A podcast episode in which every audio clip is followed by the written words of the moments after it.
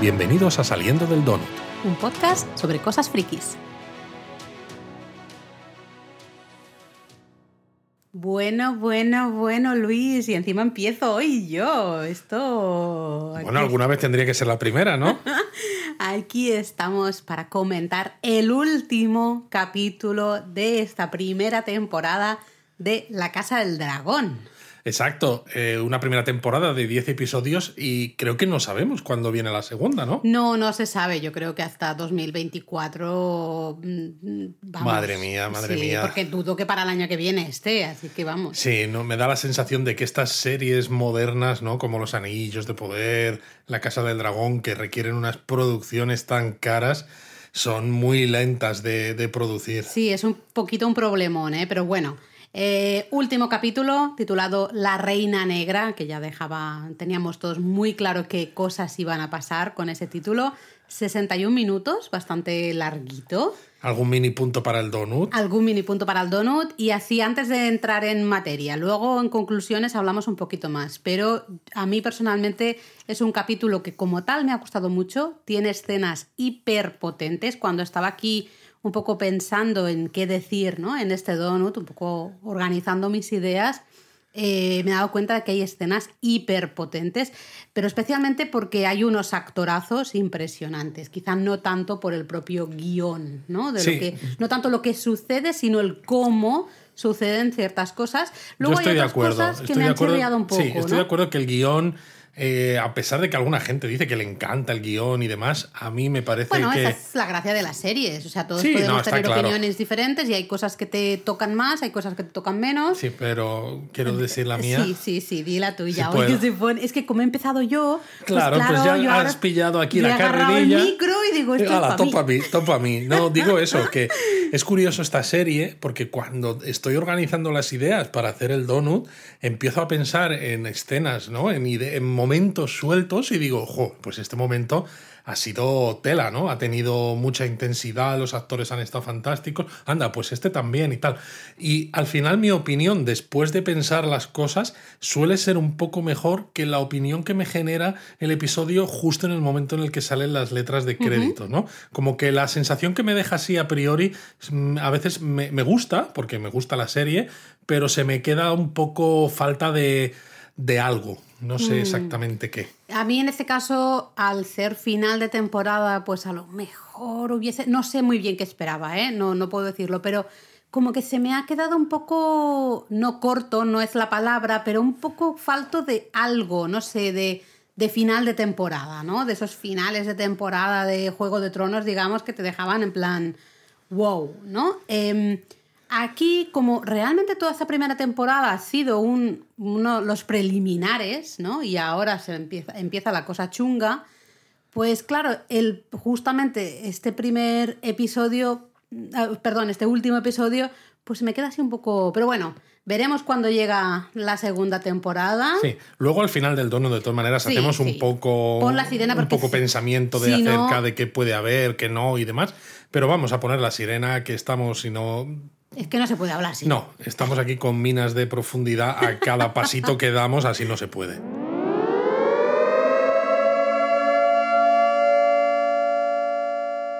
Dale, Laura, que ya puedes. Bueno, ya puedo hablar. Venga, ya está, ya estoy relajada. Yo me voy yendo mientras, ¿sabes? Hola, hasta luego. Eh, yo estaba ahí pensando de cómo digo ciertas cosas sin decir. Es que es un poco agobio. Yo esto Como digo sin decir en mí, digo. Sí, exactamente, es muy difícil. He de decir que durante este episodio realmente te das cuenta, recuerdas esa frase que dijo Viserys hace unos bastantes capítulos, creo que fue de los primeros capítulos, eh, cuando se hablaba de dragones y de la importancia que tenían los Targaryen y tal y cual, que él dijo, ¿no? La idea de que controlamos a los dragones es una ilusión.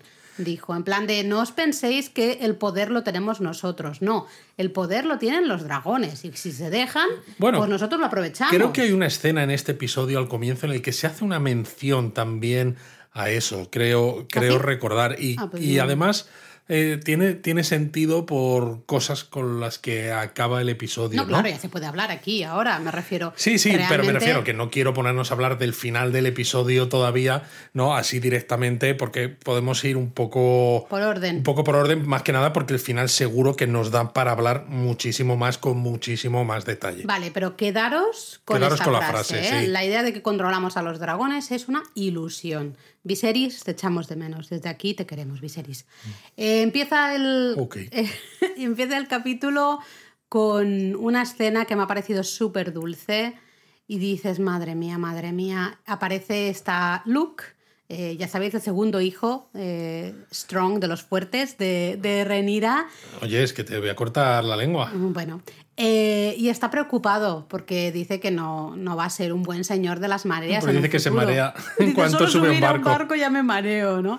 Y es muy bonito ver a Renira eh, siendo madre y realmente dándole mucho amor, mucho cariño y diciéndole, yo tampoco sabía hacer ciertas cosas y mi padre pues me, me fue ayudando. Al final pues puedes aprender a ser un buen señor Básicamente de le las dice que va a estar a su lado. Es súper bonito y claro, cuando empieza así el episodio, yo en ese momento dije, ay Dios mío, porque encima es que el actor que hace de Luke es la cosa más bonita del mundo, es un niño Sí. Dulce, tiene unos rasgos muy dulces, ese, ese pelucón que me lleva, ¿no? Esos pelos. Bueno, el tema de los pelucones daría para, para casi otro donut ¿eh? en Pero esta claro, serie. eh, te rompe el corazón, especialmente al final, ¿no? Justamente del, del capítulo. Pero lo ves ahí y es súper bonito ver a Renira siendo primero madre y luego eh, princesa barra eh, heredera barra futura reina. Y ¿no? yo creo que precisamente porque te rompe el corazón, los guionistas han sido un poquito cobardes, ¿Por qué? ¿no? Por cierto tema de que tiene una mirada bonita. Estaba yo pensando, digo, ¿a qué viene? ¿A qué viene? Pero lo hablamos también al Ve, final. Sí, al final, al final hablamos, al final.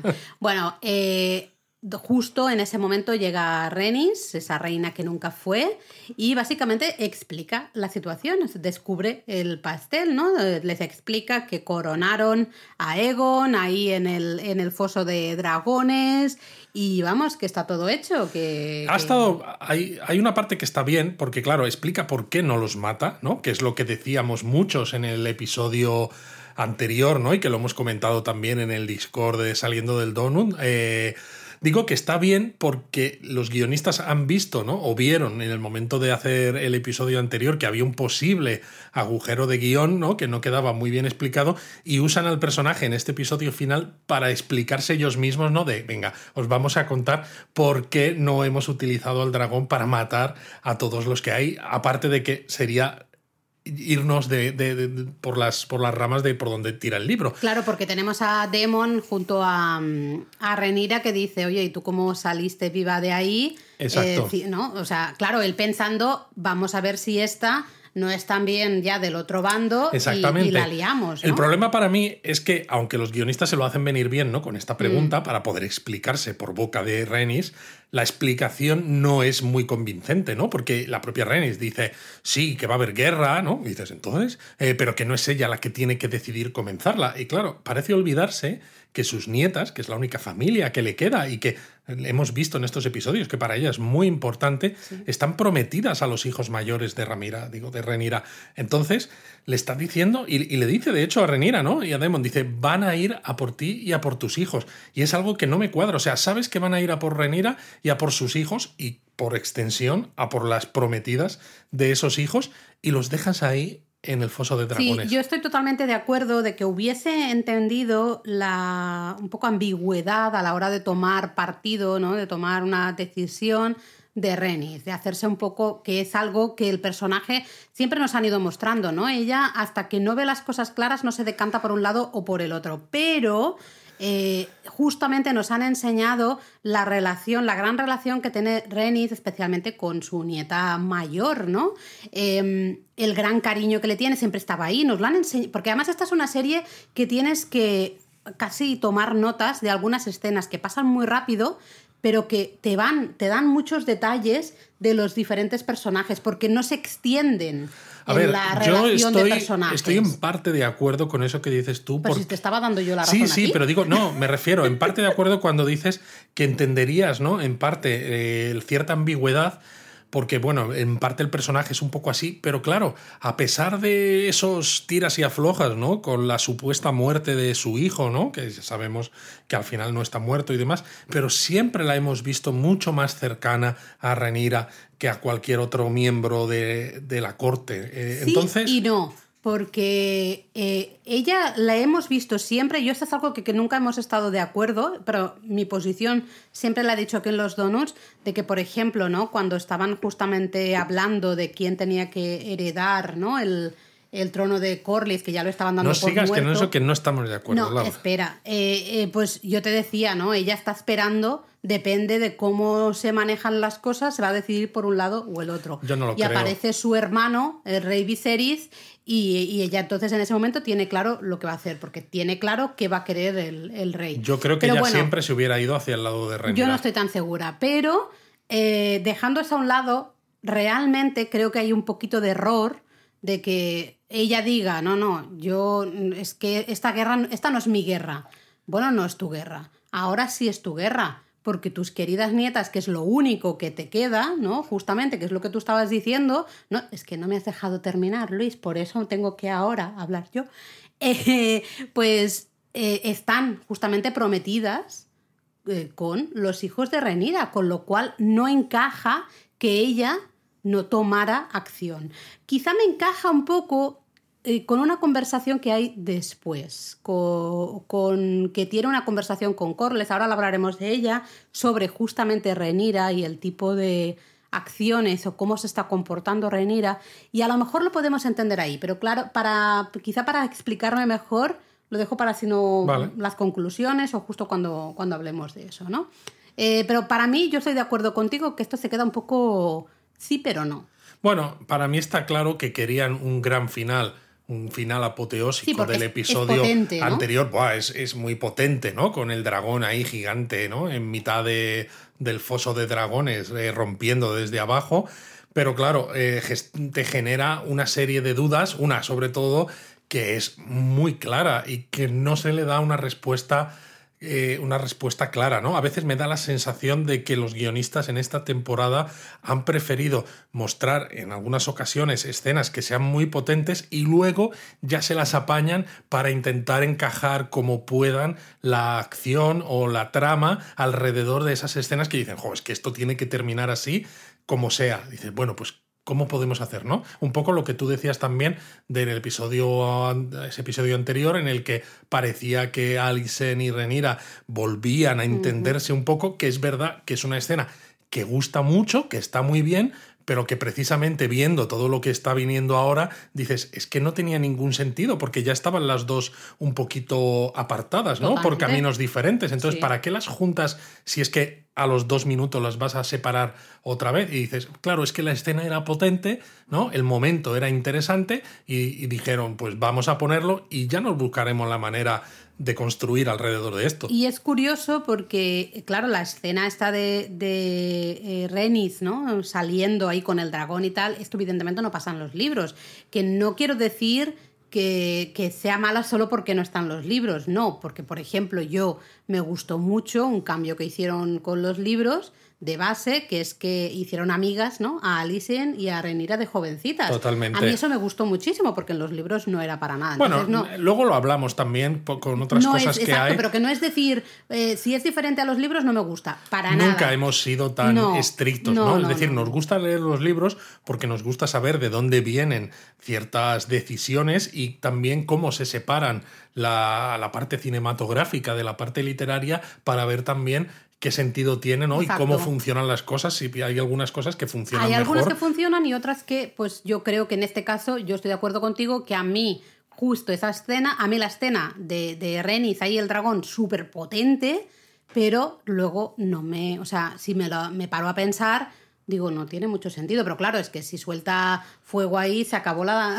se acabó la serie. Adiós. Exacto. Fin de temporada. Bueno, es que a lo mejor lo tenían ahí por si acaso, ¿sabes? Por si acaso. fin, De, fin de todo. O sea, en ese momento se acaba, se acaba la, casa del dragón. Renira es la siguiente reina de, de Poniente y ala. Y listos.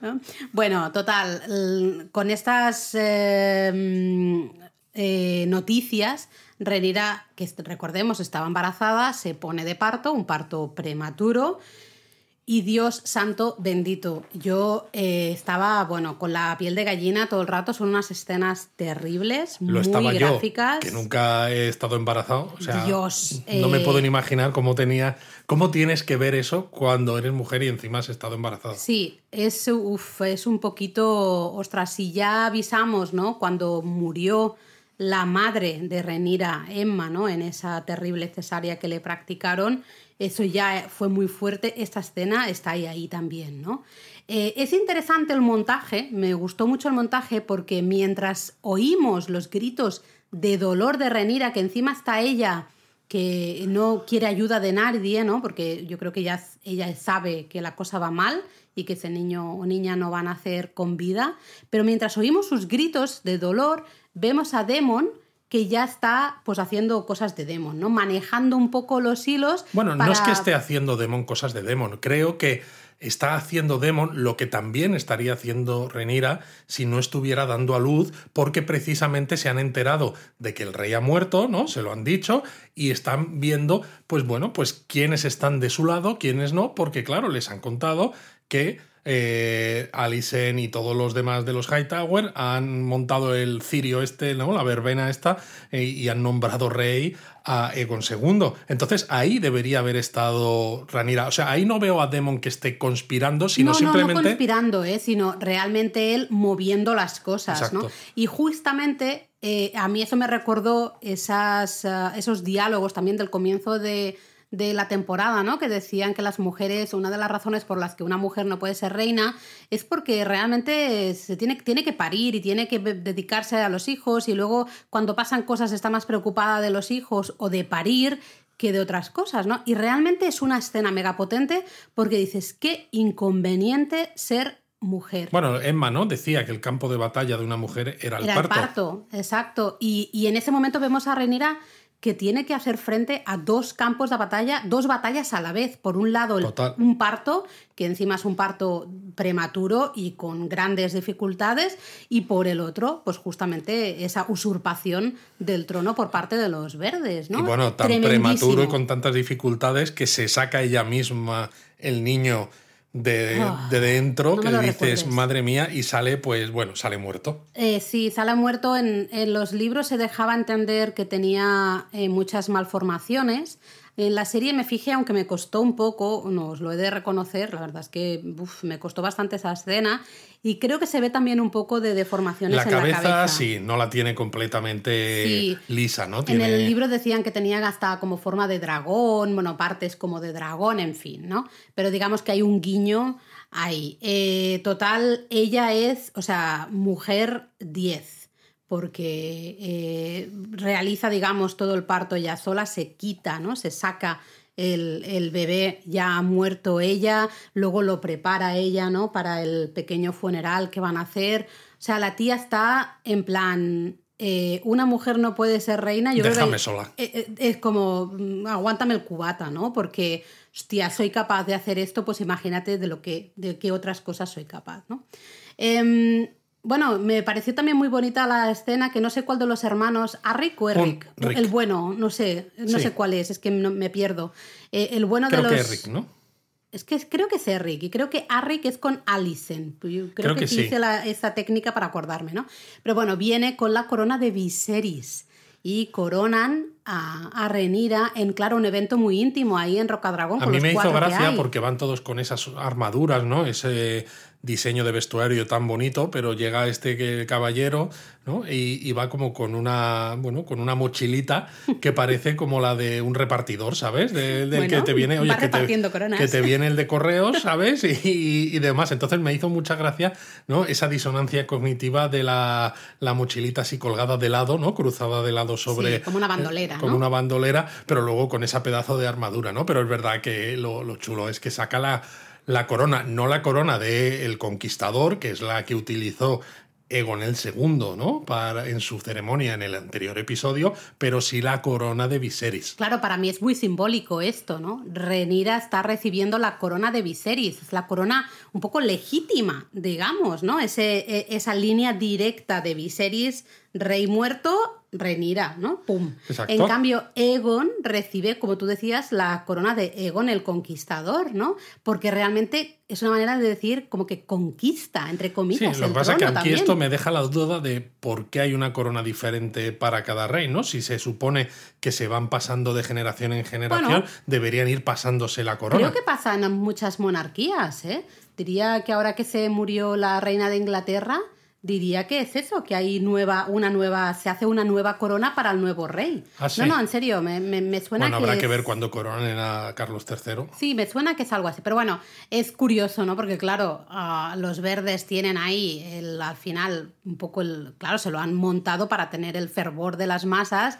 Y aquí son cuatro gatitos. Bueno, ahora que mencionas lo de los verdes me ha hecho mucha gracia, porque llevamos varios episodios hablando del tema de los verdes, porque claro, lo conocemos de leer, los li- de leer el libro y demás, y de haber visto en ese episodio a Alice en- vestida de verde hablando con su familia, ¿no? Sí. Que le dice que tienes todo el apoyo de los Hightower, bla, bla, bla, pero nunca se ha mencionado a los verdes como grupo o como entidad ¿no? que aglutina a personas con una misma sensibilidad política. Y en este episodio, por primera vez, de golpe, van y lo repiten algo así como cuatro o cinco veces en cinco minutos. Sí, para que nos quede claro, ¿eh? es en plan, a ver, los de Allison son los verdes, nosotros somos los negros, ¿no? Para que quede, para que quede claro. Eh, de hecho, es, pues, es eso, son tan poquitos en Rocadragón que Demon hasta se asegura, ¿no? Se acerca a la guardia del rey que está posicionada en Rocadragón y se asegura, básicamente como que les amenaza con hacerles a la parrillita, ¿no? Eh, dárselos a, a Caraxes para que los, los haga la parrillita.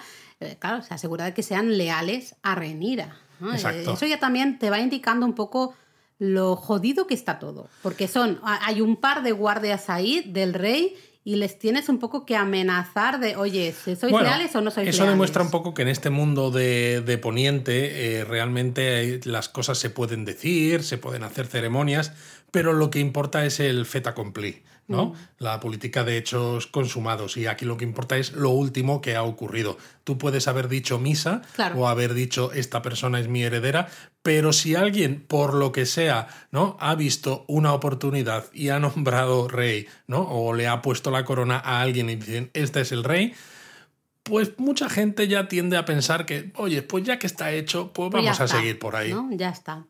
Eh, momentazo del episodio, llega nuestro queridísimo Otto, Queridísimo, entre comillas. queridísimo entre muchas comillas, eh, ahí con unos cuantos guardias reales, eh, y manda un mensajito, ¿no? Un mensajito para la princesa, y dice clarísimamente la princesa. y la princesa, que ya no es princesa, para ella nosotros dice, ya es reina ella misma lo dice, soy reina ahora. Aparece ahí, primero sobrevolando el dragón. Nos recuerda un poco a esa escena de unos primeros capítulos en que, en que también Otto, era Otto, ¿verdad? Se veía con Demon justamente en ese mismo Justo, puente justo. de Rocadragón, ¿no? Pues eh, sucede lo mismo. El caso es que Otto, aunque no nos gusta nada, pero el tipo sabe lo que se dice Sí. y tiene las cosas bastante claras y básicamente lo que le viene a decir es que es eso, Egon se está sentando en el trono del conquistador, con el que encima comparte nombre. Además, lleva la espada del conquistador también, ¿no? Y bueno, ya hemos visto que también la Una corona. muy y claro, y encima lo han hecho en el foso de dragones delante de cuanta más gente de desembarco del rey posible, pues venga, si cabía alguno más, pues que también se meta, que también lo vea, ¿no? Lo que querían hacer es un poco lo que yo he dicho, ¿no? Esa política de Ya hechos está. consumados, porque al final, cuando tú como rey no haces la ceremonia de voy a nombrar heredera, heredera a Renira, en muchos casos eso te- se transmite poco al pueblo llano, sobre todo teniendo en cuenta los diferentes estilos de vida es. que hay, ¿no? Y aunque el pueblo ya no lo sepa, pero no le afecta demasiado en el día a día. Sin embargo, si te están invitando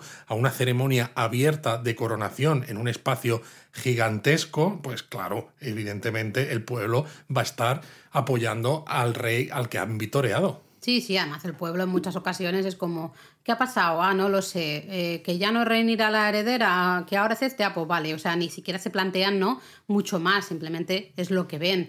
Eh, de hecho, Otto le dice, puedes mantener Rocadragón, que recordemos, Rocadra- Rocadragón es el, eh, el hogar siempre del heredero al trono, con lo cual, bueno, pues es una manera de decir, te vamos a dejar tu espacio, ¿no? De alguna manera. Y le aseguran que también marca deriva será para, para Luke y, en fin, que hasta luego eh, algún apaño, ¿no? De hijos. Sí, pero los que hijos que tuvo con. Demon, ¿no? Le dice, uno de ellos será escudero del rey y el otro le servirá el vino, ¿no? Claro, imaginaros la cara de es como... Dice que una po... Eh, vamos a ver, señor. Pero a mí aquí eh, dos cosas ¿no? me han llamado la atención. Por una parte me llamó la atención, claro, es un poco la demostración de que Renira cometió un error en marcharse en el episodio 8, sino porque es lo que decíamos, Rocadragón es el hogar de los herederos al trono, ¿no? y además Tradicionalmente. se marchó precisamente, ¿no? Tal como nos han contado en la serie, me Para refiero, evitar- porque se supone que tenía un buen entendimiento de nuevo con Alicent, que había dicho, vas a ser una buena reina. Sí, pero los hijos se llevaban mal, entonces para evitar problemas eh, ¿no? se los lleva. Pero es un claro, al final, error, porque si ella hubiese estado en, en la Fortaleza Roja, pues vete tú a saber, ¿no? Pero luego también me gusta mucho porque la, ve, la vemos, vamos a ver una Ramira durante todo el episodio muy comedida. Una Ramira. Sí, he dicho Ramira, vale, una Renira muy comedida. Eh, como espectador, yo estaba en varias ocasiones, decía, cárgatelo, mátalo, mm, hazle, no sé, córtale la lengua, mm, algo. Y en cambio, ella aguanta, ¿no? Esa contención. A mí cierta me ha gustado. No, me ha, me ha gustado, me ha gustado mucho. No solo por la evolución del personaje, sino porque creo que encaja también, porque como espectadores, yo creo que casi todos, a no ser que alguno sea de los verdes, eh, que entonces deje de escucharnos ya mismo. Oye, Eh, no. que es broma.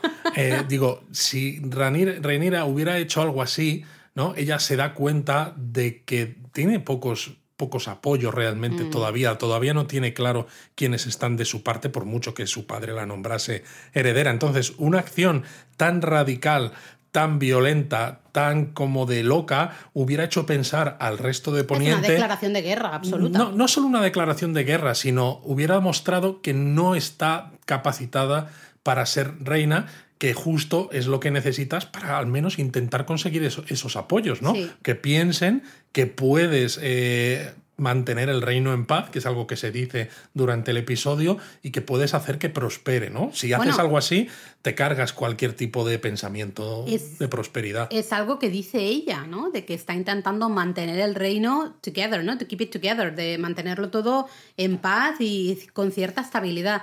Y creo que es justamente esto lo que hace que al final Renis, que yo sí que creo que cuando llega está un poco a verlas, un poco de a ver qué pasa, eh, ve cómo está llevando esto Renira, su contención, esa calma, ¿no? El no escalar la situación y es lo que hace justamente que Renis eh, se marche al, al lado, ¿no? Se quede en el, eh, al lado negro. ¿no? Bueno, luego Pero- hay una escena, ¿no? En esa sala en la que Demon estaba ya empezando a hablar con la gente que le era fiel mientras Renira estaba dando a luz, en la que ya está Renira, y que además nos ha gustado mucho, ¿no? Porque se tiene, esa sala tiene esa gran mesa que es un mapa básicamente de poniente en madera y que le meten como unos, eh, pues unas piedras, unas maderas, ¿no? Al rojo vivo por debajo, que hace sí. que se ilumine por, eh, ¿no? la mesa y que podamos ver dónde está cada cosa. Esa escena me ha parecido fantástica porque esa mesa la habíamos visto ya en Juego de Tronos, pero evidentemente muy oscura, porque al final Rocadragón siempre se nos mostró Sí, como muy negro, ¿no? Muy oscuro. Eh, yo creo que se había perdido la información de que había que meterle fuego debajo de la mesa. Claro. Alguien no se enteró, no, leyeron la nota de uso, ¿no? Las instrucciones de uso, y claro, pues ha llegado pues sin, sin velas. Me ha encantado la escena que se levanta el- la cámara, ¿no? Y vas viendo cómo se va descubriendo el mapa a medida que se va iluminando. Y dices, Es una ah, es que chorrada, si pones es esto por debajo sí que se ve bien. Claro, hombre, se ve bien. Entonces, bueno, justo están viendo qué casas son leales a Renira y qué casas pues tienen que mm, ver qué pasa con ellas, ¿no? Entonces vemos tres casas que están claras que sí, los Baremons, los Celtigars, los. Masis. Celtigars, vale, Celtigars.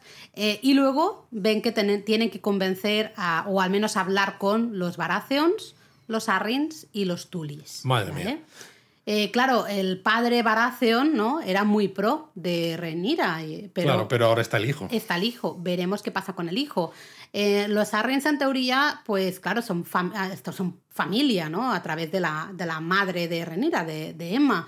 Pero tenemos el problemón de Demon, que estaba casado con una Royce, que es del equipo, digamos, ¿no? Del, del grupo de los Arryn, con lo cual ahí y que la mató. Bueno, no se ve de forma clara, pero vamos que ya dijimos en aquel donut, ¿no? Que la, señora era experta jinete y de repente ha aparecido con el cuello roto y, tal. Y, uh, yo no y luego me ha gustado un guiño que hacen cuando hablan de los Starks, que dicen, no, no creo que haya ningún problema porque no ha habido ni un Stark que olvide su juramento. ¿no? Que olvide un juramento. Que olvide un juramento. Es como, madre mía, es verdad, porque es lo que lleva a la desgracia absoluta a la casa Stark. ¿no? Totalmente. Y a mí esto me ha gustado porque es una muestra de que se pueden hacer guiños que, que encajen bien con lo que se está contando y que funcionen sin que sean lo que haga mover la trama. ¿No? Mm. Es un guiño que al que haya visto o haya leído los libros de Juego de Tronos, dices, jo, qué guay, ¿no? Pero es eso, la trama sigue avanzando por otros lados y funciona bien, no como ciertas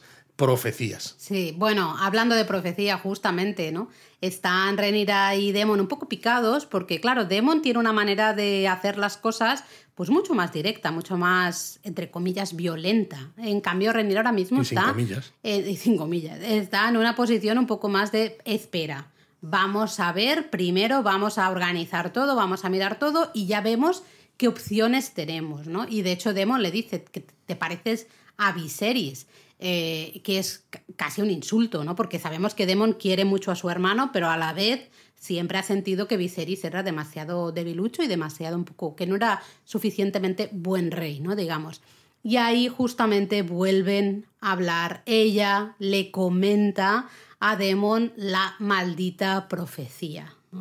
Eh, la reacción de Demon es brutal porque él la agarra a ella ¿no? del cuello, casi la ahoga. Es brutal, pero no me gusta absolutamente nada. O sea, no sé. ¿Por qué no te gusta? Porque sabemos que Demon es ambicioso, que es, puede ser violento, que es tal, que es cual. Pero en este, en este caso, o sea, llevamos viéndole ya varios episodios que él está del lado de Renira que pese a todo, ¿no? Yo creo que ahora mismo sí que la quiere. Y esta manera de, tal como la garra del cuello, me ha parecido muy fuera de lugar en este momento entre los dos. A mí me ha parecido que es eh, un poco esa agresividad descontrolada que tiene Demon, especialmente al sentir... Él se da cuenta cuando, cuando Renira le, le cuenta esto de la profecía y se da cuenta de que Demon no tenía ni idea de la profecía eh, se, Demon se da cuenta de que Viserys jamás le tuvo en cuenta como heredero, como posible heredero. Nunca le comentó la maldita y dichosa profecía. Pero eso ya lo sabía, o sea, digamos lo que digamos, él ya sabía que su hermano no lo consideraba heredero, si hasta lo mandó fuera. Sí, pero a la vez está con eso la rabia de decir, porque eh, Demon lo comenta, ¿no? Dice, es que Viserys siempre andaba perdido, ¿no? Con sus profecías y sus historias varias de, esta. Un poco eh, diciendo, no vayas por ese camino porque es el, un mal camino, ¿no? A mí, de todas maneras, lo de la profecía ya me cansa. Porque, a no, y a muchos. Me cansa sobre todo porque, si te fijas, está presente desde el episodio 1 hasta el episodio 10 y al final es lo que hace, lo que hace entre comillas, avanzar la trama, porque es lo que hace que ella, ¿no? Que Renira pues tenga pues tanta preocupación por ser una buena heredera, por querer ser la heredera, muestra ahora a a Demon, ¿no? Cabreado porque él no lo sabe, es lo que hace que Alicent quiera ser la reina, ¿no? Y que quiera, no, no quiera ser la reina, que, lo es, que, que, su hijo sea el rey, ¿no? Por la puñetera profecía. O sea, se han sacado una cosa de la manga que no sale así explicada en el libro, que ya te digo, no es que me parezca mal que te saques cosas de la manga cuando sea necesario, pero teniendo en cuenta que el libro ya cuenta las cosas de una determinada manera, es por qué necesitas un, no sé, un deus ex máquina como la profecía para hacer avanzar una trama que ya avanzaría de otras maneras. Totalmente de acuerdo. De hecho, recuerdo el primer donut en el que hablamos de la profecía, que yo creo recordar que dije no me ha gustado, pero pensé, bueno, espero que no vuelva a aparecer. Sí, que sea un guiño para los que han visto Juego de Tronos. Bueno, pues mira, te hacen el guiñito y ya está. Eh, ya, yo estoy de acuerdo. Uf, a mí, y el problema es que ya está, porque tú mismo lo has dicho, es por esta maldita profecía que todo está pasando. Pero bueno, sí, ¿no? luego encima. Así que bueno, vamos a dejarlo. Reaparece Corlys. Por Hombre, fin, todo por el mundo le daba por muerto, pero ha aparecido. Está un Estaba- poco chunguillo el hombre. Pero, pero más o menos recuperado y es un- hay una escena bastante, entre comillas, graciosa porque Renis le pone el- un poco al día, ¿no? De todo lo que ha sucedido y le habla del hermano, ¿no? Y dice, han matado a tu hermano y entonces Corlys está como... Sí, porque "¿Quién? le dice no, tu, a ver, ¿qué ha tu pasado aquí?". hermano no llamó bastardos a los hijos de, de Renira y entonces llegó Demon y le cortó la cabeza y fue como, ah, bueno, vale. Sí, me ha parecido como muy graciosa, ¿no? Eh, entonces hablan sí, de cosas serias, ¿no? De que realmente, claro, eh, Corlys dice, Renira tuvo algo que ver en la muerte de, de nuestro hijo. Y ahí veo a Renis, ¿no? Justamente diciendo, sí, pero fíjate, es la única que está manteniendo el reino de una pieza, digamos, ¿no? Sin lanzarse a la guerra y a lo loco. Y creo que es justamente por eso Pero y eso en lo ese dice momento... Corlys y entonces como que Renis entra en razón. un ¿No lo dice Renis? Creo que lo dice Corlys. Ay, pues ahora. eh, Porque de hecho Corlys dice, ¿no? Como que sea, o sea, como que reconoce que su ambición, ¿no? De estar en el trono, de- Hmm. del trono de desembarco del rey, del todo poniente, no solamente El el, de trono de Marcaderiva, exacto, el trono de hierro, como que, que- que se tienen que quitar esto de la cabeza ya. Bueno, porque es que fijaros, ¿no? Les ha llevado a perder casi todos los miembros de su familia y lo que les queda. Em, lo, lo interesante aquí es que Corlys sí que dice que los peldaños de piedra están ya hiper mega controlados, ahora sí, que ha dejado además a gente ahí para que no se les vaya otra vez Exacto, la, y la que van cosa. a poder hacer un, desem- un bloqueo naval a desembarco del rey y pone su flota a disposición de la reina. Esto es hiper importante para Renira y en ese momento tú como espectador dices, bueno, una buena noticia, ¿no? Al menos, al menos vemos y además nos lo, nos lo enseñan con ese mapa iluminado maravilloso, vemos justamente mí- la situación. A mí me da mucha pena de todas maneras, ¿no? Pues eso, que una zona, los peldaños de piedra, que podría haber dado mucho juego con batallas navales, con estrategias, con demás, ¿no? Porque además los Velaryon, algunos también tienen dragones, ¿no? Digo yo que a lo mejor algunos los podrían haber usado, no lo sé. Pues simplemente es eh, un McGuffin, ¿no? De, oh, pues ahora pues hay un... Ahora tenemos el control. Uy, pues ahora no. Uy, pues ahora sí. Uy, pues ahora no. Luego una de mis escenas favoritas, no me mires mal, Luis, del, del capítulo, es esa escena que vemos a Demon cantarle una nana, así en Valirio, a un dragón. No es el suyo, ¿eh? es Vermithor, ¿vale? Bueno, esto surge, ¿no? Porque empiezan a contar dragones, ¿no? Empiezan a contar cuántos dragones tiene cada bloque, por así decirlo, y son conscientes de que ellos, en principio, con los aliados que tienen, tienen más, y que encima en Roca Dragón hay algunos dragones que están todavía sin, jinete. Eso es, eso va a ser eh, importante en la segunda temporada. No voy a decir más por si acaso para no hacer spoilers, pero, pero este dragón vemos que parece, bueno, lleva, es uno de los dragones más grandes que, que hay en la actualidad. También es un viejo dragón como Veigar. Y, está ahí sin jinete, ¿no? Viviendo un poco su vida contemplativa ahí en la zona cercana a, Roca Dragón. Va a ser importante porque es lo que tú dices. Esto al final va a ser una guerra de dragones. De hecho, Demon, lo que tú decías, estaba contando dragones, que ahí es muy gracioso también cuando incluye en la lista de dragones que tienen disponible al dragón de Renis, ¿no? Y Renis se le queda mirando en plan de. Oye, que yo todavía no he dicho Todavía si no he dicho voy de qué lado estoy. o no, ¿no? Que es, es como muy gracioso. A mí lo de la nana me ha dejado un poco así, así, A mí me ha ¿eh? Me parece un poco ridículo, además, No, como, no, como no. ponen a- se ponen a hablar en Valirio así cuando les da la gana. Además, cuando los dragones sueltan el fuego, claro, no sé, igual es mi, mi manera de pensar, ¿no? Pero si el dragón abre la boca, yo espero que salga fuego, ¿no? Pues por toda esa cavidad bucal. Pero claro, como utilizan un lanzallamas o algo así, ¿no? El fuego sale y el- empieza saliendo por una, una abertura como muy, muy finita, ¿no? Que dices, A "Jolín". ver, Luis, ¿tú no has visto los dragones de los Correfox en Cataluña? Pues ya está. Sí, va a ser igualito, cual. igualito. Eh, igual. em, a ver, la escena, a lo mejor, si no has leído los libros o no sabes muy bien de qué va, dices, ¿de qué va esto? ¿No? Si sabes un poco qué va a pasar en un futuro, eh, tiene más importancia, ¿no? Porque eh, solo voy a decir, por ejemplo, Semillas de Dragón, para los que hayáis leído los libros ya sabéis a qué nos estamos refiriendo. Eh, y entonces ya lo encajas, ¿no? Pero bueno, yo lo siento. A mí, Matt Smith ahí recitando cositas pero que en tiene un culo Valirio. feo encima. Bueno, pero es súper sexy. Entonces yo, esa escena, me la muy bien, estupendo, ¿no?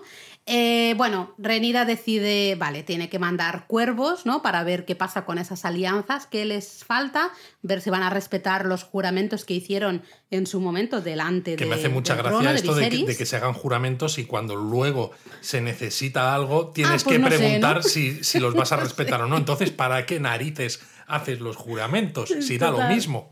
Y ahí uno de los hijos de Renira dice, oye, que mm, quizá mejor que cuervos, quizá pueden ir ellos con los dragones, que son más rápidos y encima además, pues es un poco más de presencia también, ¿no? Y hay un momento ahí que Renira dice, bueno, venga, eh, yo creo que también es un poco de madre orgullosa de que sus hijos quieren colaborar, ¿no? También un poco en todo esto. Y decide enviar a Jace, al mayor, a Invernalia. Y, al- y y a- al otro sitio, ¿no? Con los Arryn. Sí, Riverrun sería, No. es que no recuerdo muy, muy bien, No ¿no? lo sé. Pero bueno, sí, a los Y dos a que Luke- están más alejados y a Luke le dice Luke que él se vaya cerquita. a Bastión de Tormentas, que es la, La casa Baratheon. la casa Baratheon. Eso es. Entonces, en este episodio solo vemos a Luke en Bastión de Tormentas, ¿eh? Storm's End, en la casa Baratheon, que creo que nunca lo habíamos visto en Juego de Tronos. A mí si no me suena, mal. no me suena. Y a mí me ha gustado mucho, muy digno de su nombre, porque hay una tormenta brutal y está como al final de todo, o sea, Storm's End, al final de las ¿no? tormentas, el bastión de tormentas, me ha encantado. Sí, sí. Me ha gustado bastante. Y llega con un, pues eso, con su dragoncito Arra, que es un dragón de bolsillo. mono, sí. Y justo cuando aterriza vemos a Veigar allí, ¿no? Que es un dragón. es, gigantesco. Y Es que además Arrax es como, bueno, pues como un Es que llavero. es un bebé, Arrax es todavía un bebé muy jovencito. En cambio, Veigar, claro, pues es- uno de los, eh, si no el dragón más, creo que es el más mayor, ¿no? De todos los que... Viejo que- ya, es viejo directamente. Vieja, diría que es, es femina. Ah, es fémina. Sí, diría que sí, que Veigar es Es dragona. como, como en She-Hulk, llamas féminas. Eso es, son féminas, féminas. ¿ah? Eh, bueno, entra, pobrecito Luke, tú ya estás como espectador diciendo, madre mía, madre mía, se viene. Pues sí, entra a dar el mensaje, porque además su madre les- le dice claramente Que vayan como mensajeros y no como guerreros. Exactamente, solo van a dar el mensaje y ya está. Nada de meterse en líos. Sí, bueno, pero ya sabemos también la frase típica de matar al mensajero. Eh, sí, pues casi, porque entra a dar el mensaje y efectivamente ahí está Emon, el que le falta un ojo para entendernos. Con cara de depravado, como siempre. Bueno, es que tiene siempre esa cara, la verdad. Tiene una cara. A mí me sigue rayando que parece que tiene 30 años y hace que el actor tiene 20 o 21, que es muy jovencito. Sí, pero, tiene cara de mucho más mayor. a mí me raya también. Me raya mucho, ¿no? El Baratheon me ha encantado porque se ve el Baratheon que pide al- a un Mester, ¿no? Que se acerque porque básicamente no sabe Da, leer. da la sensación eso, de que no sabe leer. O, e- o eso, o es como, uff, no tengo ganas de leer. A ver, tú, léemelo, ¿no? Una de las Bueno, dos. es un guiño no muy sutil, ¿no? A que los Baratheon son un puñetero desastre. Bueno, eh, acordémonos de Robert, que, bueno, ah, fue su rebelión, ¿no? Se rebeló contra los Targaryens, eh, pero luego como rey fue un absoluto desastre. Bueno, al único que le, impar- que le importaba era el beber, beber y follar. sí, básicamente. Eh, bueno, el Baratheon ahí está un poco molesto, un poco bastante molesto, que la reina le recuerde el juramento ¿no? que hizo su padre. Y encima dice, "Si es que si ni entre vosotros os aclaráis, ¿no? Porque claro, dice, es que encima Emon Hay un ha rey, venido hay una reina. ¿Quién, quién es? ¿Quién? Aquí. y encima Emon viene con una oferta de casarse con una de mis tres hijas. Y tú, tú que vienes aquí solo a decirme que me acuerde del juramento que hizo mi padre. ¿Esto qué clase de Y claro, oferta y le pregunta a Luke que con cuál de sus hijas se va a casar él. Y claro, Luke dice, el pobrecito, ¿no? Tan, Ay, tan pobrico inocente y demás, dice, yo es que no soy libre, ¿no? Para tomar esta decisión porque ya estoy comprometido. De hecho, hemos visto escenas en Roca Dragón que están los dos hijos mayores de, de los, Rhaenyra, los fuertecitos. los fuertecitos, con las dos nietas de Corlys y Renis, Eso es. y que se están juntitos y se ponen miraditas y ojitos, ¿eh? Sí, sí, sí, son, Son muy, muy cookies.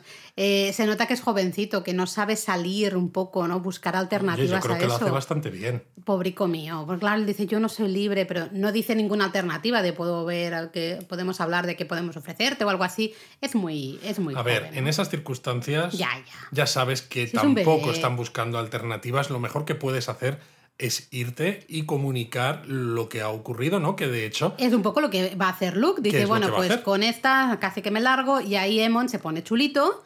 Eh, le llama Lord Strong, al menos en la versión inglesa, ¿no? Eh, haciendo evidentemente... Mi señor Strong. Sí, de, de, Bueno, pues sabemos que eres un bastardo y le dice que quiere venganza. Le, tira un cuchillo al suelo y le dice, sácate un ojo, me da igual cuál. es como la segunda vez que quiere sacarle un ojo.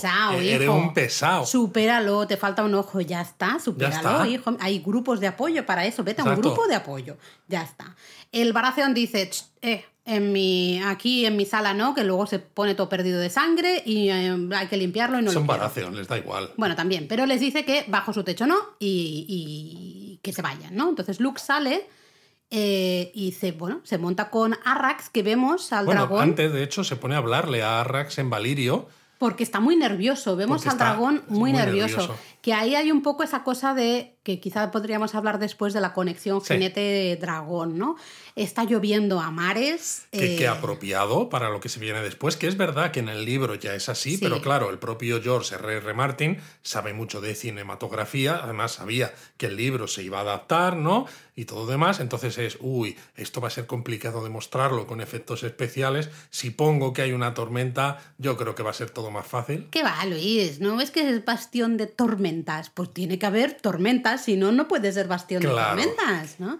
Em, hay una escena, eso sí, sale, ¿no? Se ven, vemos a Arrax eh, volando y la cámara la está enfocando desde abajo. Bueno, antes de eso, vemos varias escenas de Arrax volando con Luke como jinete. Bueno, se ve prácticamente a Luke solo, ¿no? Porque dices, no quieren enfocar demasiado a, a las dos cosas para que no cante mucho y todo como pues con mucha nube, ¿no? Todo el cielo muy cubierto y dura cuánto? 5 segundos, 10 segundos, que como espectador, incluso sin haber leído los libros, ya sabes que va a pasar algo. Sabes que va a pasar algo. Eh, notas la tensión, notas los nervios. Entre la música y demás, hasta esa escena que tú estabas comentando desde abajo. La cámara es de abajo, vemos, digamos, la barriga, ¿no? Por decirlo de manera, de, de Arrax, y por arriba aparece Veigar, que es que no cabe ni en la pantalla. Además, de lo mola mucho porque por encima tiene nubes, con lo cual lo único que vemos de Veigar es un poco la sombra que se puede eh, adivinar a través de esas nubes, ¿no? Y la diferencia de tamaños entre Arrax y Veigar ya te deja, pues, totalmente. Da miedo absoluto. Yo en ese momento ves la, sobre todo la diferencia de tamaños de ambos dragones. Pues claro, es que Arrax es un bebito como Luke al final, ¿no? Y Veigar es una señora dragona. Pero claro, Arrax es más pequeño, pero es mucho más rápido. Claro, más si ágil. si no hubiera habido una tormenta, que en una tormenta, ¿no? Pues precisamente con la envergadura que tiene Veigar y demás, es mucho más capaz de soportar, ¿no? Los envites de la tormenta. Si la tormenta, seguramente Arrax si hubiera podido escapar. No lo sé, es el tema, el gran debate siempre que hay, ¿no? Entre dragón más ágil o uno menos ágil, pero evidentemente con una mucha más fuerza, ¿no? Si, te, si consigue agarrarte, te mata. Y básicamente esto es lo que pasa, ¿no? Porque hay un momento que Arrax sale de la tormenta, como que se coloca por encima de las nubes. Bueno, hay un momento como que se da la vuelta, porque hay un momento en el que Veigar ataca a Arrax, pero se escapa. Y luego Arrax. Y parece como que es solo un susto, ¿no? Sí, pero luego Arrax, en lugar de, de irse, ¿no? Como que vuelve y le lanza fuego a Baker, que dices, pero, pero ¿qué haces si sabes que eres mucho más pequeño? Vete. Y de hecho, el propio Luke le dice, ¿no? No, Arrax, hazme caso, me tienes que hacer caso, ¿no? Y Arrax se ve que está encabronado, el pobre dragoncete, pero dice, soy pequeño pero matón. Exacto, pero al final le hace caso y se salen volando y como que superan la tormenta, ¿no? Salen por encima de las nubes a cielo un poquito más azul más abierto y piensas, oh, ya está, ya se ha pasado todo. Dices, una leche. Tres segundos, cuatro segundos que se hacen eternos, que dices, mm, ¿qué va a pasar? ¿Qué va a pasar? ¿Qué va a pasar? Y entonces le toca el turno a Aemon, el tuerto, que es el, el que le dice a Veigar, ¿qué haces? ¿Qué haces? ¿No? No, no hagas esto y dices tú, ya está. Y Veigar, pues supuestamente, según la serie, pues de manera independiente, no porque quiera a Aemon, sino porque es lo que quiere la dragona, ataca por sorpresa, le mete ahí una mordida. Le mete un bocado que parte a ras en dos, las alas cada una por un lado. Eh, bueno, en fin. Cae a trozos. No vemos dónde cae, dónde cae Luke, pero evidentemente, ¿no? Desde esa, desde esa altura, pues se mata del hostiazo.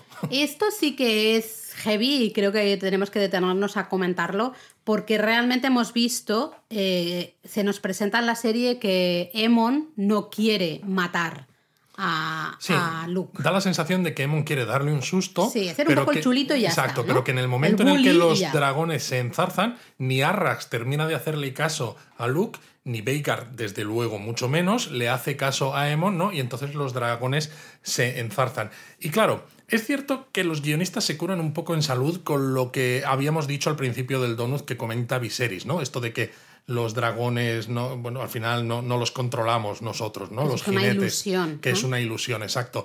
Y a mí no me ha gustado nada. Y no es porque sea diferente a los libros, porque es verdad que es diferente a los libros, porque bueno, con otras series incluso, ¿no? Con esta misma serie, cuando los cambios que se hacen con respecto al libro tienen sentido y encajan cinematográficamente mejor que contar la cosa tal como está escrita en el libro, a mí me parece fantástico. Pero claro, es que da la sensación aquí de que la danza de dragones parece como si fuera a llegar en base a malentendidos. Primero porque Alison es tan tonta que no ve que su marido chochea y que aunque le habla de Egon el Conquistador, ¿no? que ha ido al norte, ella cree que habla de su hijo, ese hijo que no ha salido de desembarco del rey. Y luego continúa porque Emon en realidad es que no quería matar a Luke y fue el dragón el que tomó ¿no? sus propias decisiones y, y, demás. Cuando precisamente para mí esta saga se caracteriza, ¿no? lo decía yo en otro donut, que me gusta cuando no me gusta, ¿no? Cuando los personajes se me muestran tan descarnados, tan implacables, tan bárbaros, ¿no? Eso, eso es lo que me gusta. Y da la sensación de que los guionistas quieren que, no sé, que no nos sintamos, que no veamos malos tan absolutamente malos. Sí, estoy totalmente de acuerdo. Me da un poco de rabia porque a mí me hubiese gustado más ver a un Emon malo. De hecho, vamos a ver, a todos nos flipó bueno, voy a destrozar un poquito de cosas de Juego de Tronos. Si no habéis visto Juego de Tronos, pues mm, os pasáis estos próximos cinco minutos. Eh, nos encantó en Juego de Tronos cuando Jamie, en el primer episodio creo que es, o el segundo, no recuerdo, muy al principio, pues directamente tira a Bran, el primero, ¿no? Tira a Bran de, la, de, la, ventana y dice, ala, ya está, uno menos, ¿no? Así no se entera de que tú y yo nos acostamos. Eh, Cersei, viendo explotar ¿no? Ahí a, medio mundo directamente. Eh, ostras, estos personajes son los que nos dan la vida. Malos, con sus eh, cosas y sus verdades, cada uno, sus razones, pero que para nosotros son malos, pero ojo, es que molan este tipo de malos. Entonces a mí, que Emon ahora vaya lloriqueando otra vez a desembarco del rey diciendo yo no quería, pero es que Veigar es muy difícil de controlar. Si no te digo que no sea difícil de controlar Veigar, pero a mí esto me quita, no me gusta. Yo quiero un Emon que fuera y dijera, ala, eh, ella ha empezado lo que tú no tenías huevos de empezar, madre. Totalmente, totalmente, porque el Emon de los libros es un poco así. Y precisamente, o sea, hemos criticado, por ejemplo, que eh, los guionistas, y de nuevo hay que repetir que George R. R. Martin está entre ellos, no se hayan inventado cosas que no salen en los libros, pero que aquí cinematográficamente habrían tenido sentido para dar más contexto a, a las historias paralelas, ¿no? Y dar más explicación a por qué los personajes hacen ciertas cosas o por qué evolucionan como lo hacen, ¿no? Y dices, vale, entiendo puedo entender que no quieran separarse demasiado de lo que se cuenta en el libro. Entonces, si no quieres separarte de lo que se cuenta en el libro en esas circunstancias, ¿por qué en estas sí que te separas de lo que se cuenta en el libro y nos muestras un personaje malvado que no es tan malvado, que es que casi se lo encuentra. A mí me da la sensación de que les da miedo hacer personajes muy malvados. No sé si porque en otras series, hasta en propio Juego de Tronos, ha habido problemas, ¿no? Actores que luego se han encontrado que la gente a veces es un poco imbécil y, no sabe diferenciar realidad de ficción. Puede ser. Eh, porque es que no lo entiendo sí que me gusta que al menos hayan tocado el tema, ¿no? Se hayan fijado en el tema de la conexión jinete-dragón, que es una conexión que no se nos explica, ¿no? Nunca realmente se nos explica exactamente cómo funciona esa conexión mental de jinete y dragón. Y hay quien te va a decir que el dragón sentía que Luke estaba nervioso, entonces Arrak se puso nervioso, ¿no? O Veigar eh, sentía que Emon quería marcha, quería, quería sangre, pero no, no llegar hasta el extremo de la muerte, sino simplemente quería sangre. Y por eso actúa de la manera que O sea, que es actúa. como el, el Sorting Hat de Hogwarts. Un poco, un poco. Al final son animales que es verdad que son incontrolables. De hecho, vimos en Juego de Tronos, ¿no? A Daenerys bastante superada también por, por Drogon, ¿no? Por uno de sus dragones que ya al final era bastante incontrolable. Pero, sinceramente, mm, a mí no me ha encajado. Es verdad que me he ido al libro otra vez, después de ver el capítulo, para ver qué se contaba exactamente. Y la descripción de lo que sucede en el libro son aproximadamente dos párrafos, nada más. Porque recordemos que el libro son todo como recopilaciones de crónicas históricas, ¿no? Y de tres fuentes diferentes y se va explicando lo que se supone que pasó, porque no, la verdad absoluta no se conoce. Y menos en este caso que, Que no había nadie más. Que no había nadie más salvo Emon, Luke y los dos dragones. Exacto, ¿no? Pero, eh, claro, realmente dices, vale, en el libro tengo dos párrafos, necesito algo más, me tengo que, tengo que hacer algo, ¿no? Pero, Entonces- pero es, es un poco lo mismo que con Alison. O sea, desde el primer momento, ¿no? Nos has estado mostrando una Emon que nos da bastante yuyu, sobre todo desde que pusieron al actor este que parece que lo que tenga. quieres, porque además le ves claro, con esa es que- pinta y dices, Es que "Buah, necesitas que lo sea así. malo, y, las malo". interacciones que él ha tenido con sus eh, sobrinos, ¿no? Sobrinastros, como Sí, ya llamarlo. me pierdo, sí. ya han sido muy así, ¿no? Es decir, que como espectador tú ya estás plenamente eh, decidido a decir, vale, me gusta que no me guste este tío porque mira qué cara capullo tiene y mira las cosas que haces. Entonces yo no necesito que tenga dudas y que intente frenar a Veigar antes de que le ataque a Arrax y a Luke. Al contrario, ¿no? Yo lo que quiero es que le diga, venga Veigar, pégale tres bocados y no dejes, títere- no- dejes pie con bola. o Yo quiero o un lo que sea Jamie que que, sea. tira a Bran por la ventana. Yo quiero a Cersei que hace explotar ahí un Claro. montón de gente. Quiero eso. Porque también, porque es un poco. Esto es un poco la seña de identidad de George R. R. Martin en este mundo de fantasía Que que, hay es gente poniente, chunga. ¿no? Bueno, que hay gente chunga y que casi, ¿no? Por llevar un poco la contraria a lo que suelen ser este tipo de historias, aquí siempre pasa lo contrario de lo que tú quieres como lector Sí, o como sí, espectador, ¿no? sí. Porque no, normalmente siempre ganan los buenos, ¿no? Aquí no es que No, a veces ganen los ya buenos. empieza mal. Aquí- exacto. O Con sea, ese en Juego de Tronos episodio noveno, creo que fue en, en el que le 9, cortan ¿no? la cabeza Básicamente. Eh, y dices, ostras, esta serie no tiene nada que ver con todas las series que yo he visto, porque el que yo pensaba que era el protagonista, que es uno de los buenos, ¡pum! y que era uno de los personajes que me gustaba, te lo has quitado de en medio a las primeras de cambio. Sí. Dices, bueno. Se vienen pues, curvas, ¿no? Claro, Eh. pero lo que quieres es que ya que va a ser así, pues que mantengas un poco el tema. Sí. Eh, eso sí, mini punto para el donut, porque tú dijiste, especialmente tú, Luis, dijiste que sí que veríamos el comienzo de lo que se conocerá como la danza de dragones. es que aquí. tenía sentido empezar de alguna manera, ¿no? no Aunque solo sea la poquito. coronación de Claro. Renira, ¿no? sino eh, justamente ese comienzo de la danza de dragones. El episodio termina con una escena que a mí me ha parecido brutalísima, pero de nuevo es por esos dos actores y en especialmente ella. Eh, Es que es vemos eso, es por eh, ellos. que Demon le informa, ¿no? va a decirle a Renira lo que ha sucedido, que Luke está muerto. ¿no? Están de espaldas, pero... Está de espaldas, ella está eh, mirando como la, A la- al- al fuego, al ¿no? fuego que hay ¿no? en, la, en la habitación esta donde está la mesa y se queda un rato allí, ¿no? Sí, pero el, un poco el, el lenguaje corporal Totalmente. de Renira se toca, yo creo que se toca el vientre, ¿no? Justamente. Eh, y es esa cosa de decir, es que es el terror, es lo peor que le pueden hacer a una madre, Exacto. ¿no? Y Matar luego al hijo. se gira Buah. y mira a cámara y se queda un rato mirándonos a nosotros, mirando a cámara, con una cara de había estado calmada hasta ahora, pero a partir de aquí voy a gritar devastación y soltar los perros de la guerra. de brutal.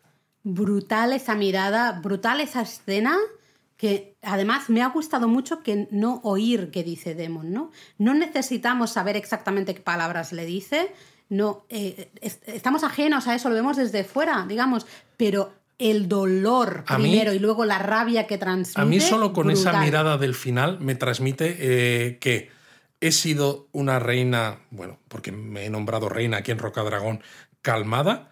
Bueno, esto acaba aquí, Aquí, porque han matado a mi hijo, cuando encima mi hijo no había ido como guerrero, sino como mensajero. Mm. Pues bueno, las medias tintas, la diplomacia, acaba aquí. se acabó eh, durísimo porque empieza el episodio perdiendo ¿no? a su recién nacido, a ese bebé, y termina perdiendo a otro, ¿no? el, el segundo de los. Strong, digamos. eh, hiper triste el final, eh, pero muy potente esa escena. ¿no? Pero muy potente, ya te digo, por ella.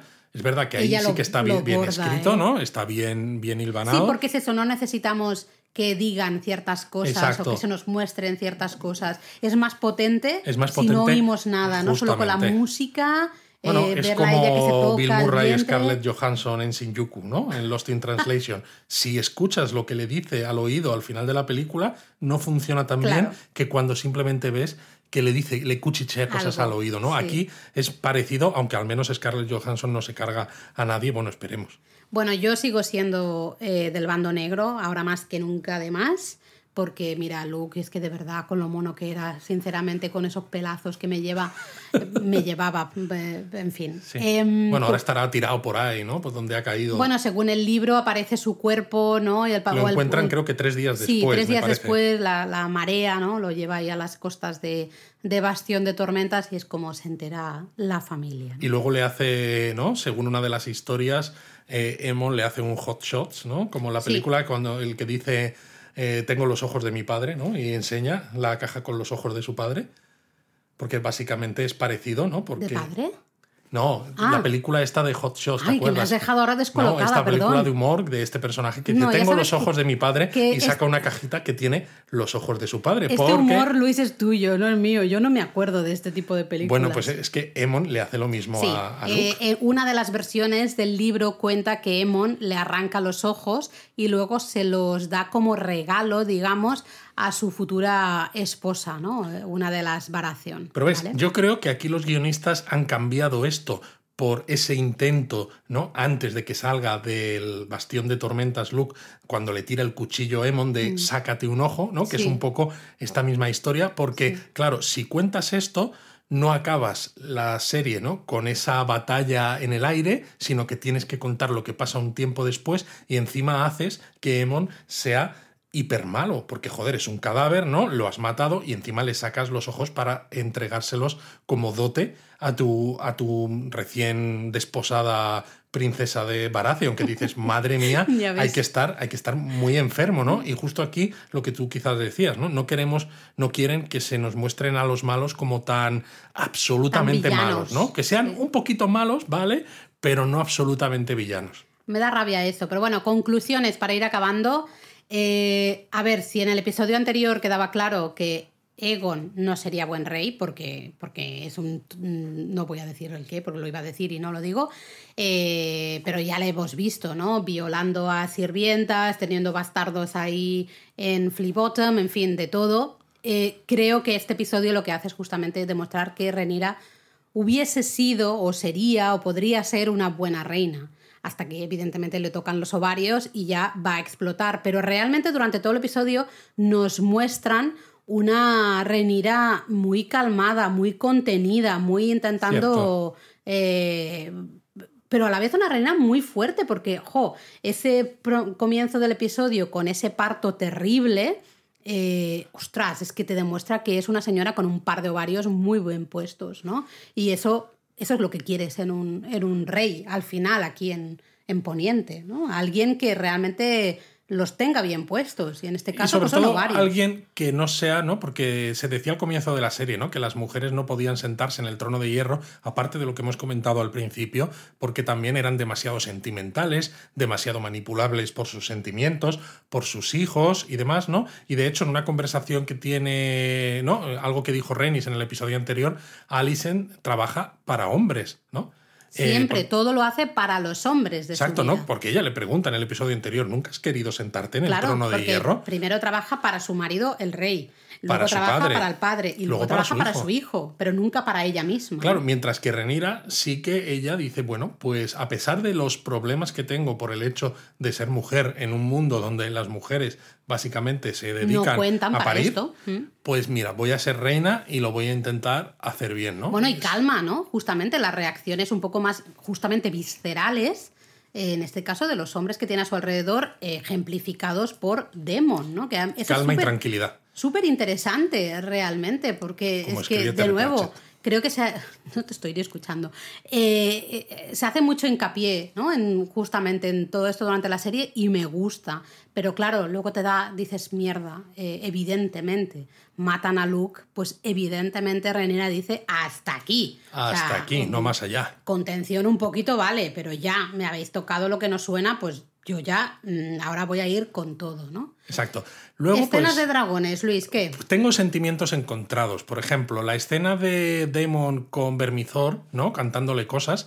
La nana. Sí, la nana. Valirio. A mí me ha dado la sensación de que cantaba mucho, ¿no? Que hay un momento en el que está Matt Smith de espaldas, que está el dragón, ¿no? Que se, le vemos de frente y que dices, a ver, si yo ya sé que los dragones no existen, pero pueden intentar poner la pantalla verde que se note un poco menos, ¿no? Porque me daba la sensación como que no tenía mucha profundidad esa, esa escena, ¿no? Que, que el dragón era un poco plano y estaba fuera de de ese volumen tridimensional ¿no? que deberíamos haber tenido con, con Matt. Luego, sin embargo, hay otra escena, por ejemplo, cuando los dos hijos eh, Strong, ¿no? los dos hijos fuertes de Renira salen eh, a, con los dragones, que también sale Renis con el suyo, ¿no? porque dice que va a avisar de tal cosas por lo de los peldaños de piedra, Sí. marca deriva y demás.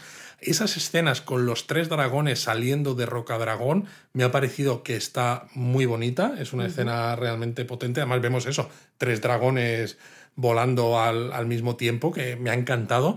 Y luego en la escena de Veigar contra Arrax al final, creo que hay momentos muy buenos, ¿no? En los que se muestran la escala entre los dos, que están muy bien resueltos, pero al mismo tiempo creo que se usan demasiados primeros planos de los jinetes con demasiado desenfoque, demasiada nube tapando cosas para que no se note tanto, ¿no? Que, que bueno, pues que estás haciendo una, una escena donde los actores están en toros mecánicos. Pues fíjate una cosa, que para especialmente las escenas de, de Jake sobre Arrax, eh, se, vola- se se rodaron en el volumen, en el volume. ¿m? Se rodaron en un volume. Eh, que de nuevo, esto lo hemos hablado en Andor, dices... mm, ¿Hasta qué punto esa tecnología funciona siempre para todo o no? Exacto. ¿no? A mí el volume me encanta eh, eh, cuando está bien utilizada, ¿no? En este caso el problema no es tanto de usar el volume, creo yo, o no, sino que esta serie tiene menos presupuesto que lo que tenían, por ejemplo, las últimas temporadas de Juego de Tronos y precisamente, ¿no? Escenas de combates aéreos con dragones que encima llevan jinetes encima, ¿no? Tienes que. Porque lo hemos hablado en, otras, en, en otros donuts. Cuando el dragón se muestra solo sin jinete, no canta tanto, ¿no? Y están muy bien hechos. Nos encantan los diseños de los dragones. Pero claro, cuando luego tienes que juntar, ¿no? Una persona, un actor de verdad con el dragón, y encima en este caso, interacciones entre dos, dos personas, dos dragones y todo esto, necesitas algo que te ayude a no gastarte tanto dinero o a que los efectos especiales no canten tanto. Entonces, claro, metes todas esas nubes, esos desenfoques, esos primeros planos. Entonces, por más volume o menos volume que utilices, creo que aquí, bueno, queda un poquito deslucido, pero menos mal que el momento final en el que Ve- Veigar le pega el bocado a Arras, ese está muy bien. Eh, yo ya he dicho la, la escena de Demon cantándole ahí a, a Vermithor, es que ni me fijé. Además, tú lo comentaste en directo y yo dijo, le dije, ¿no? ¿Qué dices? Es que yo estaba con la baba y a mí que me cuentas. Porque aquí, a ti te sacan a Matt Smith y ya está. Eh, Pero a Matt Smith de Demon cantando en Valirio a un dragón, pues yo lo que sea, vale. El resto sí que es verdad, yo estoy de acuerdo que cuando están de, en el toro mecánico, ¿no? De jinetes, me cantan en general bastante. A mí, sobre todo en ese Entonces, final, prefiero ver por- escenas más abiertas, Justo. de no ver al jinete casi, ver a los dragones Justo. volando por ahí y tal. Eso suele funcionar mejor que con el jinete. Sobre encima. todo porque sabes que en ese momento esas van a ser las escenas finales más o menos del episodio, ¿no? Mm.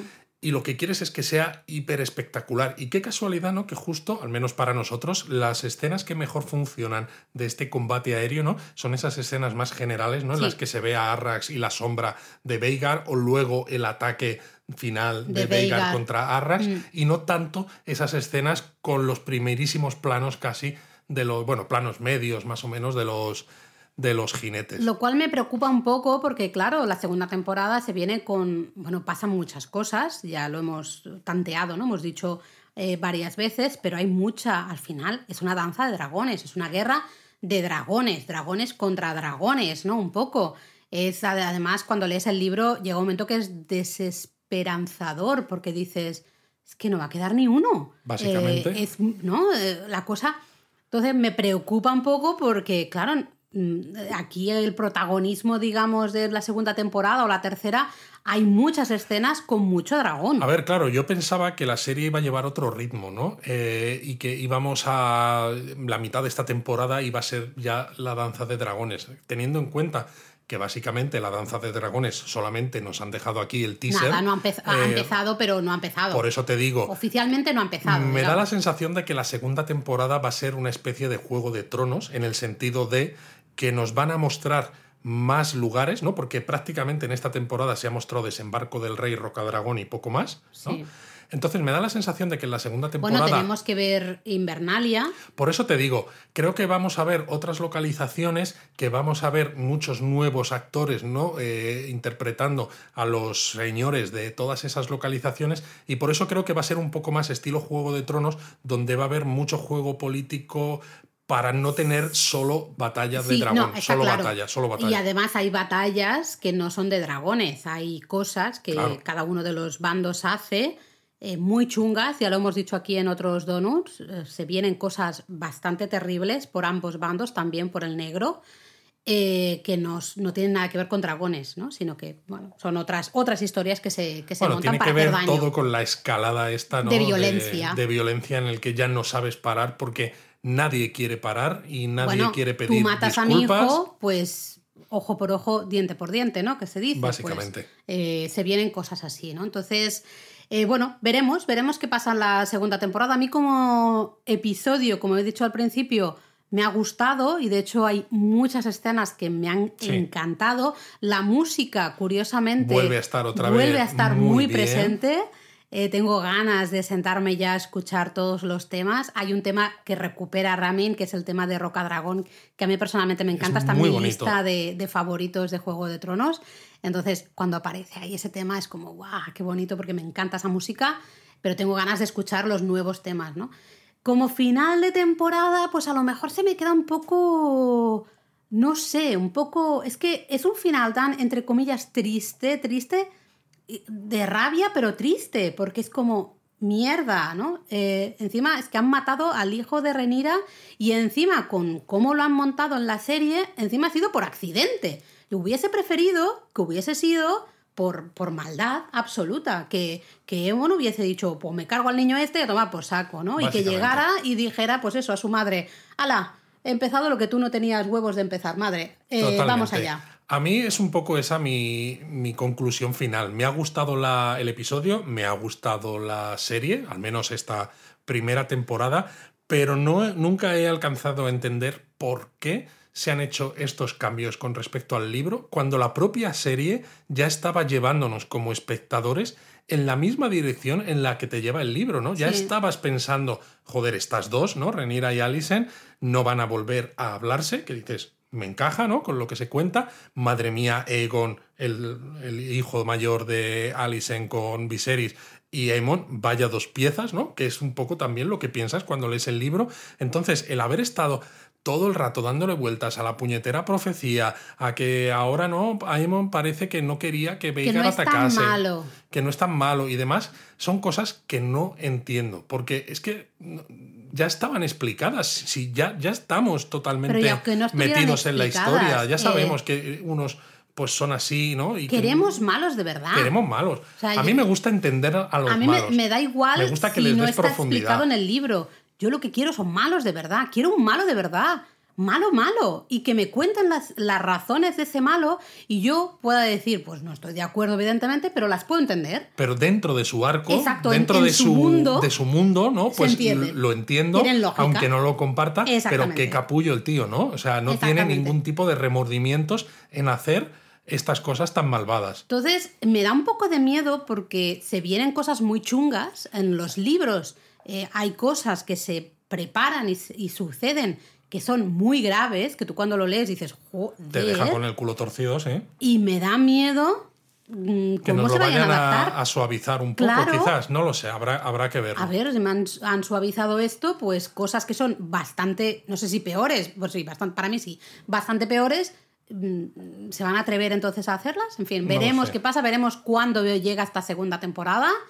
Y a esperar toca, Luis. Nos toca No nos queda otra, sí. Lo que pasa es que ahora nos quedamos prácticamente con la Bueno, semana pues- tiritando. Podemos empezar a, a ver otra vez Juego de Tronos desde el comienzo. Uf, Yo, yo tengo ganas, ¿eh? Yo sí, yo sí. Bueno, ya veremos. ya venga. veremos. Os queremos 3000.